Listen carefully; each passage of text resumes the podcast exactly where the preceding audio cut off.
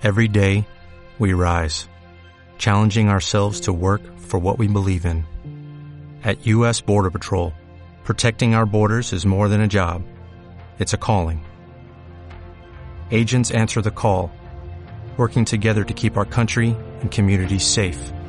If you are ready for a new mission, join U.S. Border Patrol and go beyond. Learn more at cbp.gov/careers. Las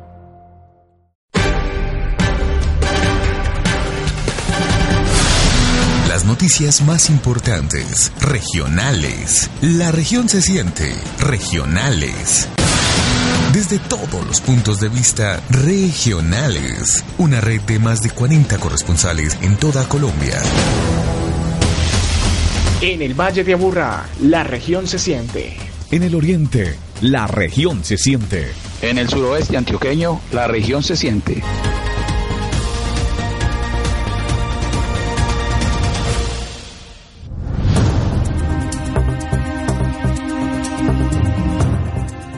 Saludos cordial y bienvenidos a conocer las noticias más importantes de lo que sucede en Colombia, Antioquia y las regiones a través de la estrategia radial del portal de noticias Regionales News. Soy Jorge Armando Ríos Espinosa. Bienvenidos. Iniciamos los titulares. Así se mueve Antioquia, Colombia y el mundo. Titulares en regionales. Angelópolis le apuesta al desarrollo integral agropecuario.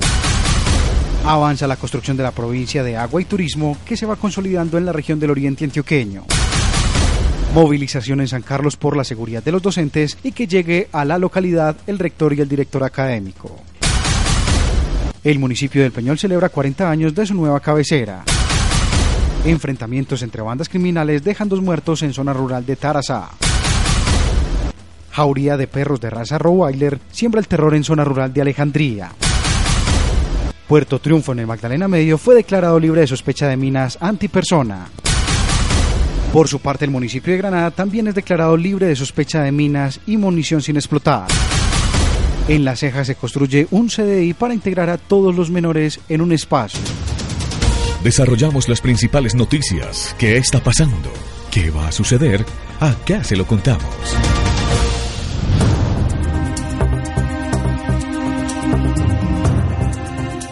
Iniciamos el desarrollo de las noticias más importantes de lo que sucede en Antioquia, Colombia y las regiones a través de nuestro sistema informativo. Angelópolis le apuesta al desarrollo integral agropecuario. Este es un proyecto donde la gobernación de Antioquia a través de otras instituciones aportan cerca de 1.384 millones de pesos para beneficiar a 77 pequeños y medianos productores de esta localidad.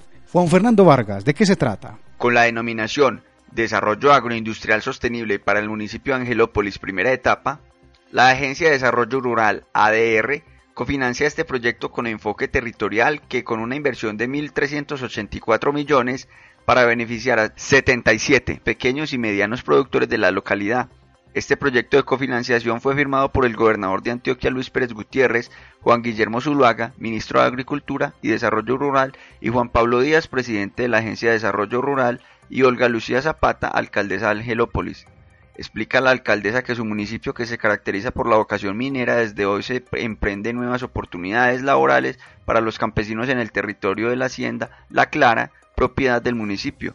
Se establecerán 32 hectáreas de cultivo de plátano hartón y 5 de cultivo de tomate chonto, cultivado bajo invernadero y que serán trabajados por la asociación Asamán. Mi nombre es Conrado Antonio Boniz Yo llevo 25 años trabajando en la mina. Usted sabe que el trabajo en la mina es demasiado duro y muy riesgoso.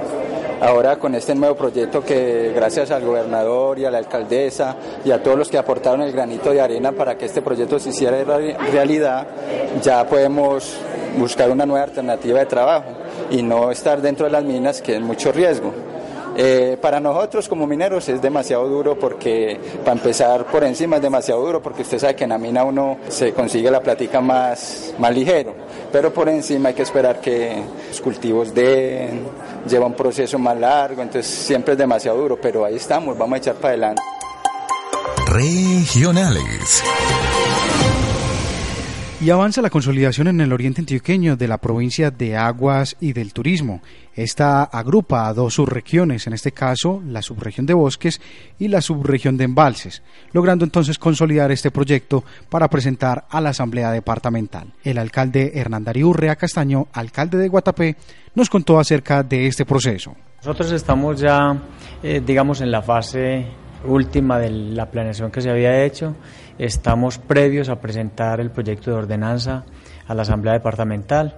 Se ultimaron algunos detalles, se precisaron algunas expresiones que habían en la propuesta, se definió eh, un nombre posible para, para esta provincia que se, si Dios quiere se constituirá en este año y creo que el proyecto estaremos radicándolo ahora para, el, para este mes de abril y esperando de que tenga todo el apoyo en la Asamblea Departamental. Regionales.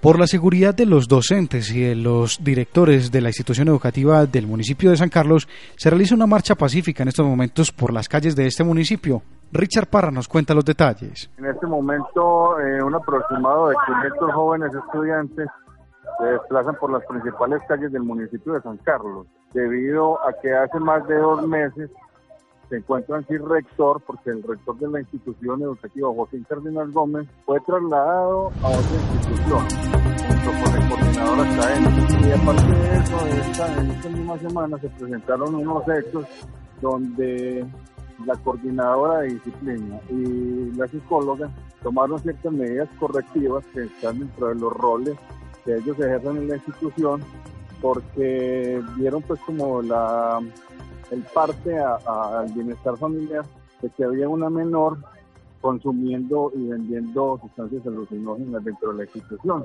por lo cual el padre de la menor, según cuentan, se molestó y amenazó a estas dos docentes, eh, según los estudiantes, con amenazas pues, de muerte, por lo que las dos docentes tuvieron que desplazarse del municipio por temor pues como a perder la vida bajo las amenazas que les habían hecho.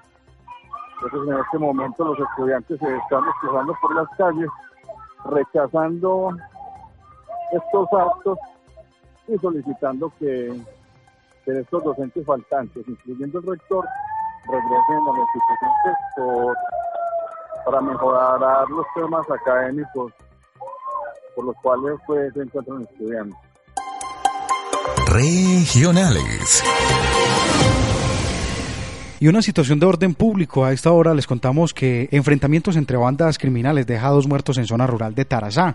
Es que en la mañana de este miércoles en el corregimiento de Puerto Antioquia, dos personas pertenecientes a la organización criminal Los Caparrabos habrían muerto en enfrentamientos contra integrantes de la organización Los Gaitanistas, su estructura del Clan del Golfo, según informó el Ejército Nacional. El enfrentamiento fue dentro de una casa cuando llegaron los gaitanistas y los caparrabos que estaban en la vivienda respondieron al fuego, sostuvo el coronel Hugo Fernando Durán, comandante del Batallón de Operaciones Terrestres número 24.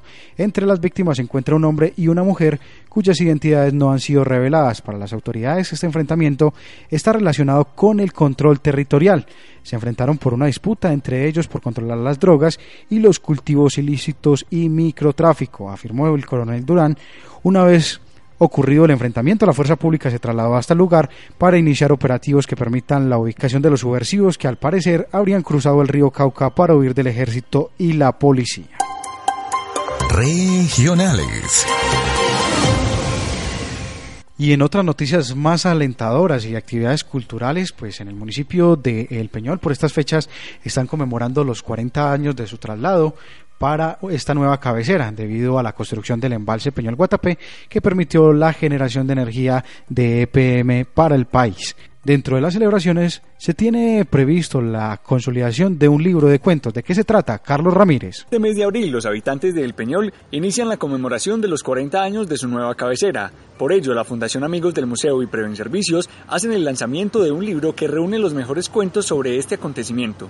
Nevardo García, coordinador del museo, habla de la importancia de la obra para la promoción de lectoescritura y la creación del nuevo imaginario cultural de los peñolenses. Hicimos la entrega oficial a los escritores de la publicación de los cuentos que se hicieron con motivo de los 40 años del Peñol, concurso que se hizo en el año 2017 eh, con la empresa Mutual Preden Servicios y que lleva por título Mi nuevo Peñol 40 años que ha pasado. Estamos muy contentos de haberle podido entregar oficialmente a los escritores estas publicaciones que van a ser socializadas en todas las escuelas rurales y urbanas del municipio del Peñol para hacer unos ejercicios de lectoescritura con motivo de la celebración de los 40 años de la nueva cabecera. En este concurso participaron más de 60 personas, tanto del área urbana como rural, los cuales se sienten satisfechos con la publicación realizada y el impacto entre quienes tengan la oportunidad de leerlos. Obed Duque, Orlando Piedraíta y Diana Jaramillo, escritores, expresan su gratitud por la oportunidad de aportar a la cultura y la transformación social del municipio por medio de sus cuentos. Me siento sumamente complacido que mi cuento haya sido tenido en cuenta y que vaya a tener trascendencia en la juventud y en la niñez del Peñol y en general en toda la población. Para mí es una maravilla. Tengo que agradecer por darnos la oportunidad de escribir estas historias que posiblemente puedan servir a las nuevas generaciones para no repetir historias tan ingratas como la que se narra en El Salvador de Salvador. Ya eso afortunadamente pasó y ojalá nunca se repita. No podemos permitir que las cosas mueran y que ninguno pues resguarde esa historia. Entonces este libro, esta publicación eh, hace parte de eso, rescatar lo que ha sido un proceso histórico para un pueblo tan especial que es el Peñol. El día 27 de abril será entrega de los libros a la comunidad en un evento que se realizará en el Museo Histórico en el marco de la agenda municipal de la celebración de los 40 años. Para Regionales News informó Carlos Ramírez. Regionales. Y hay preocupación en zona rural del municipio de Alejandría, una jauría de perros de raza Rottweiler, pues tiene intimidadas a la comunidad del sector campesino. Juan Fernando Vargas. Una jauría de 10 perros, entre ellos 8 de raza Rottweiler y 2 pastor alemán, ingresaron a varias propiedades en la vereda La Pava y Tocaima, atacando aproximadamente 70 animales domésticos, entre pollos, gallinas, palomos, conejos y gatos, en por lo menos tres fincas. Los perros escaparon de la finca El Manantial, en la vereda Tocaima. Según la versión de sus vecinos, su dueña vive en Estados Unidos, pero envía dinero a una persona quien se encarga de la propiedad y los perros. Los animales vivían encerrados y al lograr escapar han recorrido las fincas vecinas alimentándose de los animales domésticos. Versiones de vecinos indican que los perros atacaron en días pasados a su cuidador, pero este no interpuso ninguna denuncia. Regionales. Ayer 4 de abril se realizó en todo el país la conmemoración del Día de la Mina Antipersonal, esta que ha acabado con varias vías en el territorio colombiano y por eso se tiene una campaña desde el gobierno nacional que se llama Remángate. Una de las botas de, de su pantalón, pues la idea era sensibilizarnos con las personas que han perdido alguno de estos miembros en las minas antipersona y debido a esto pues ayer dos municipios en el departamento de Antioquia fueron declarados libres de sospecha de mina. Puerto Triunfo en el Magdalena Medio, 361 kilómetros cuadrados, fueron despojados gracias a la labor de soldados desminadores. En un acto público que se contó con la participación de las autoridades civiles y militares, representantes del Ministerio Público, asociaciones de víctimas y comunidad en general, se firmó el acta en la que se declara esta población del Magdalena Medio como un municipio libre de sospechas de minas. Por su parte, en el oriente antioqueño, otro municipio que termina este proceso y esta dura situación de minas antipersona es el municipio de Granada. Yesid Guarín con el informe. Después que los grupos armados abandonaran el territorio, dejaron bajo los campos un silencioso y mortal enemigo al que los campesinos tuvieron que enfrentar. Y ya prácticamente ni trabajaban de miedo de las minas porque ya los grupos pues ya habían prácticamente emigrado. Pero existía ya el problema de, de las minas antipersonas el 20 de agosto del año 2010 se iniciaron las labores de desminado humanitario en el municipio de Granada, donde se hallaron y destruyeron 185 minas antipersona, liberando 484 mil metros del flagelo de estos artefactos. Ya podemos ver cómo nuestros campesinos han retornado nuevamente a cultivar sus tierras. Después de ocho años de intervención, hoy el municipio de Granada es entregado libre de sospechas de minas y munición sin explosionar. Con el desminado estamos construyendo paz, se está construyendo territorio, se le está dando vida a las veredas de nuestro municipio.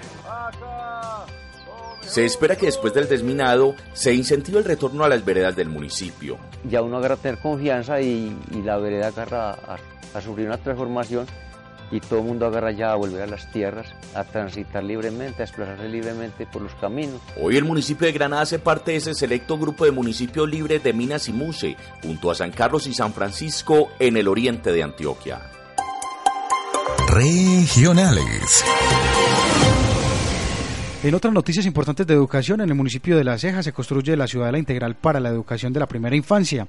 Y es que con cuatro meses de construcción, la Ciudadela Integral para la Primera Infancia, ubicada en el sector de la aldea del municipio de La Ceja, registra el avance del 40%, destacándose la ejecución de muros de mampostería, columnas, vigas de amarre y herrajes de las estructuras. En este espacio se busca consolidar el proyecto más importante para la primera infancia del municipio de La Ceja. Regionales. Gracias por acompañarnos en este espacio de información de Regionales News, donde les compartimos todas las noticias de lo que sucede en Colombia, Antioquia y las regiones. Feliz día para todos. Las noticias más importantes, regionales. La región se siente, regionales. Desde todos los puntos de vista, regionales. Una red de más de 40 corresponsales en toda Colombia.